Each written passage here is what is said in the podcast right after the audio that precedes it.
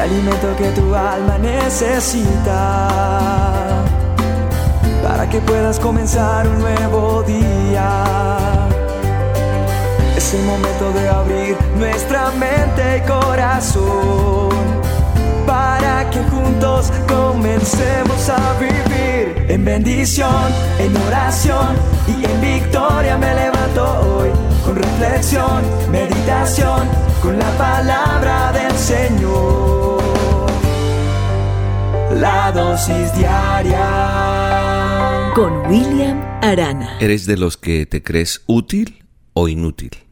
¿Por qué hago esta pregunta? Porque, ¿sabe? Muchas veces he escuchado a personas decir yo no sirvo para nada. De hecho, yo también lo dije mucho tiempo. Decía yo no sirvo para nada. A mí Dios no me tiene en cuenta, eso es para otra persona. Pero a veces creemos que, que esa comisión que a veces Dios da o ese privilegio no es para nosotros. Por muchas situaciones.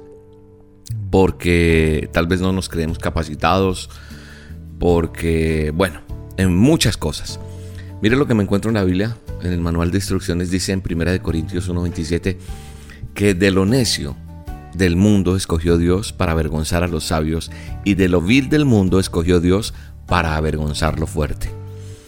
Y entonces veo yo ejemplos en la palabra de Dios en la Biblia, como el caso de Moisés, quien muchas veces se negó a ese llamado que Dios le había hecho.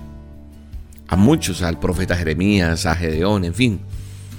Y sabe una cosa, la lucha que tenemos nosotros interna se debe a que a que no estamos de pronto lo suficientemente preparados o lo suficientemente maduros.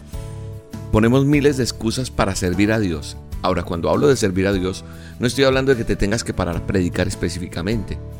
A Dios se le puede servir de muchas maneras, de muchas formas, en tu profesión, en lo que haces.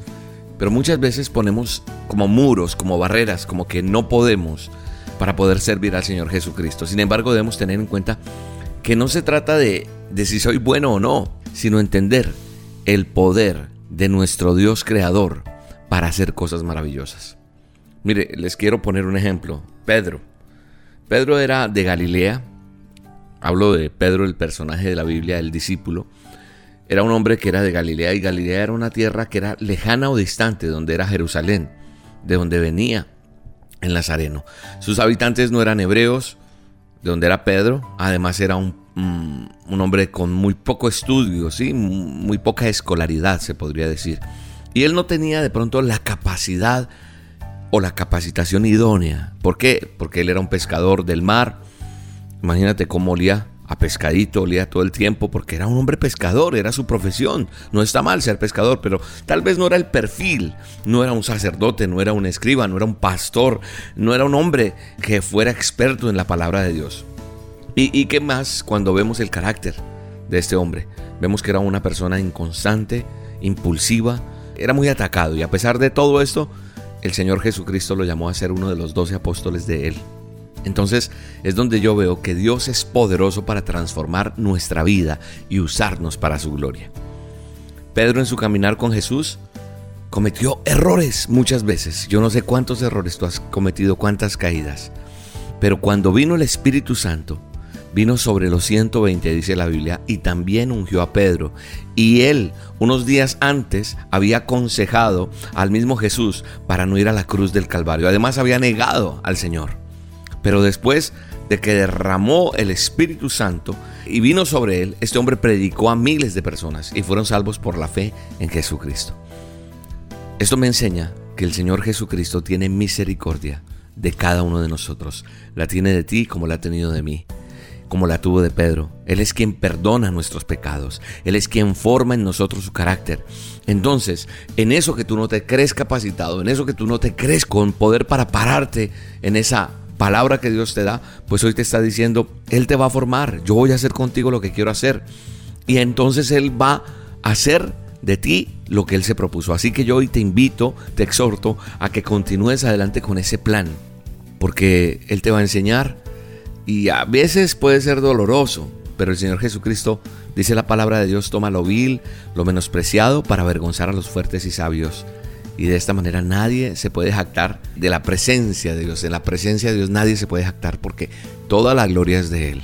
La honra y la gloria es solo para Él de esto que yo hago todos los días, la dosis diaria. Es Él quien merece todo honor. Yo solamente decidí hacerle caso. En medio de todas las dificultades, entiendo y veo a un Pedro que persevera y perseveró hasta lograr el plan de Dios en su vida. Pedro honró a Cristo con su servicio y alcanzó a miles y miles de personas. Además, escribió primera y segunda carta de Pedro y fue el líder del avivamiento en la ciudad de Jerusalén.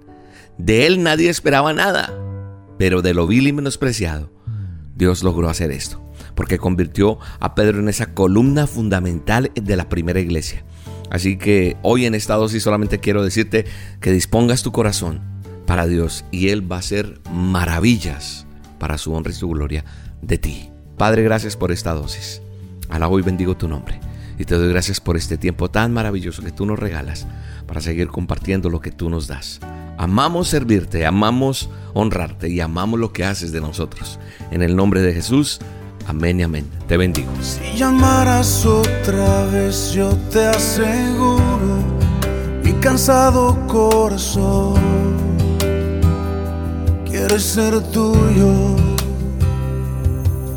Abriría sin dudar a ti la puerta, no te haría yo esperar.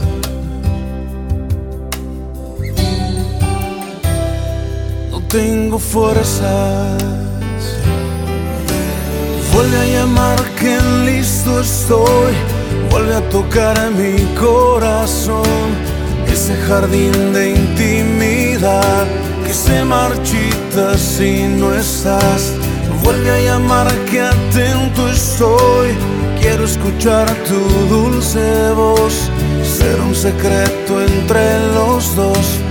La intimidad entre tú y yo.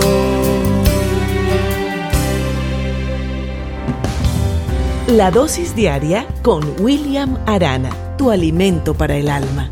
Vívela y compártela. Somos Roca Estéreo